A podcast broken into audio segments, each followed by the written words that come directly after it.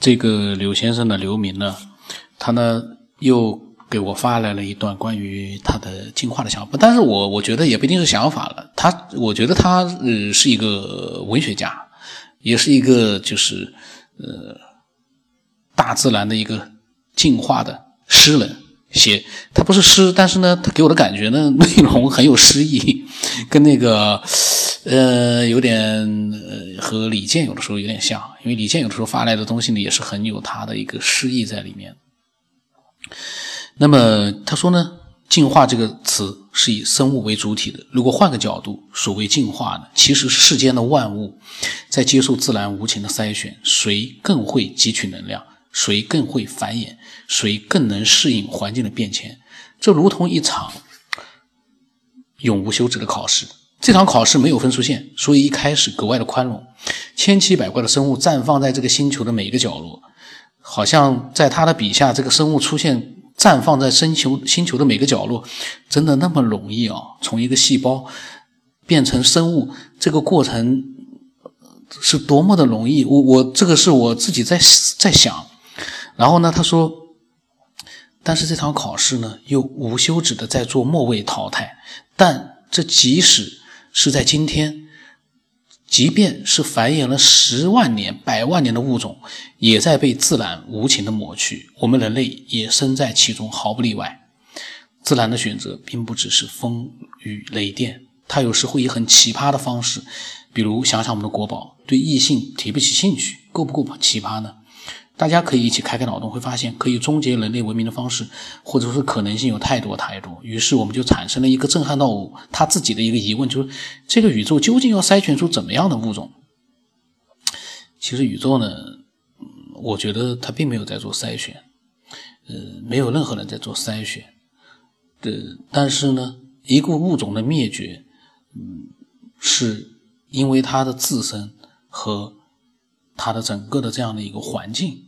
去造成了它的一个结局，就像人类，人类说句实话，现在六十亿人在这边，嗯，未来被不知道会不会被全部淘汰掉，但是至少，在我们可以看到的几千年、几百年，可能应该是不会被淘汰掉很难了，因为它的科技越来越发展的话，嗯，有很多东西自然是对它，嗯，好像没有太多的一个。一个毁灭性的打击好像很难。就正常的情况之下，如果说这个宇宙不正常的规律，很多规律变化了，太阳突然之间靠近地球，在地球上突然温度达到了一千度，那那那没办法了，那是因为整个宇宙的一个运行规律出现问题了，那是一个那就不知道是什么怎么什么原因造成的了。他说呢。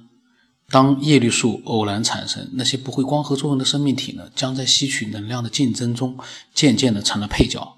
当两用两性繁殖出现之后呢，那些靠分殖、分裂繁殖而品种过于单一的物种，在环境的变迁当中呢，逐渐的变得越来越小众。以此类推，每时每刻，物种间都在优胜劣汰，即便是同一个物种，也在不断的分化。他他不敢去妄想未来的世界是怎么样的。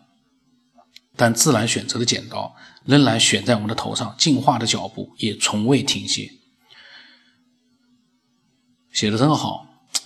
他说：“人类呢，早已经有了毁灭自身的能力。死并不可怕，可怕的是这种威胁是不可逆的，一旦出现就永远悬在那里。还有人工智能。”很多科学家都在强调人工智能对我们是没有威胁的，但他的理解是，所谓的没有威胁，只是技技术上存在的瓶颈。一旦有一天这个瓶颈被突破，真正的计算机智能被唤醒，再想让它沉睡，恐怕比唤醒它还要难千倍万倍。嗯，说的真是太好了。我有的时候呢，在呃讲他的想法时候，我会穿他自己想法，这个呢确实有的时候是蛮讨厌的。嗯，但是他的这种文字呢。他的发过来的文字我会放到公众号里面去的，嗯，你可以很单纯的去看他发过来的文字，非常好，写的非常嗯非常精彩。他说呢，就接回刚才的疑问，这个世界要筛选出怎么样的物种？也许我们可以不断的呃提高道德的修养，所谓厚德载物，用强大的道德约束自身的贪念和呃躁动，使我们文明呢再延续千年万年。呃，这个约束其实从几千年来看呢，都没有约束得了。这个道德约束自己啊的贪念和躁动啊，肯定是有用的，但是呢，对一些人来说呢也是没用的。所以这个社会很复杂。他说，又或者真的有一天人工智能被唤醒，人类可能瞬间被奴役。百年之后呢，当最后一个人类临终之前，也许他会感感叹。原来我们自以为是万物之灵的人类，其实不过是从生物文明向机械文明过渡的使者，机械文明才是真正的自然的选择。等等，他说他的脑洞呢就开这么多了，他很高兴和我来分享。每天呢都在为琐事忙碌，可能呢他自己不得生活的要领，越是忙碌越觉得平庸，只是偶尔静下来仰望星空呢，才觉得这个世界没有那么多的纷扰。然后呢，他呢，最后呢，他说祝，呃，每一个听友呢事业顺利，学业有成，心里面永存一片宁静的星空。嗯，他讲的真好，但是这个最后我觉得蛮讨厌的。那个最后是不是意味着他不再发表他的想法了？我希望他永远不要写出最后这两个字，因为，呃，不断的去发表自己的想法，会让自己呢，在做这些思考的时候呢，也会让像他所说的。会静下来，觉得这个世界没有那么多纷扰。当然，如果说也不能天天不断的在想，天天在想这些事呢，也会被另外一种烦恼，也就是那种对未来的有可能各种各样的感觉，呃，也也也不是很好。就是闲暇时闲暇的时候呢，听一听，然后呢想一想，我觉得是蛮好的。然后呢，他呃讲了很多他的一个想法，他觉得可能到最后呢，机械文明呢。是真正的选择，嗯，未来呢？其实我们没有人可以预测。在这个世界上，虽然说之前我提到了很多预测未来的人，但是其实我个人觉得，如果你不是从未来来过来的话，你是没有办法预测的。如果你是从未来过来的话，你那也不叫预测，你那只是把你所知道的东西把它说出来。所以不要说未来第二天的事情，第二天彩票要开奖了。你如果不是从未来来的人的话，你也不知道那个号码，那个中奖者是因为一个偶然的一个随机的因素他中奖了，说不定里面还有一些内幕，说不定那个中奖都不是随机的，都是有可能是有什么其他的 原因，那个我就不知道了。所以呢，对未来呢，我们可以去说，可以去猜，但是一定要明白一点，未来，嗯，并不是掌控在。我们的手里面，因为各种各样的因素影响的因素太多了，我们真的没有办法去掌控它。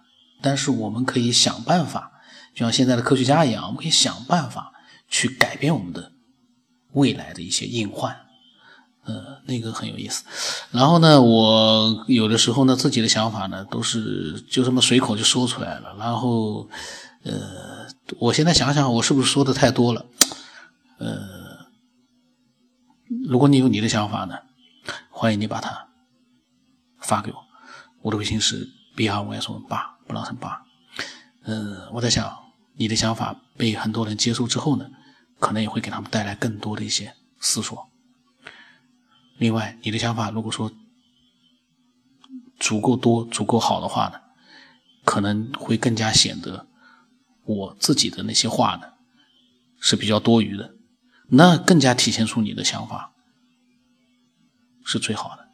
那今天就到这里吧。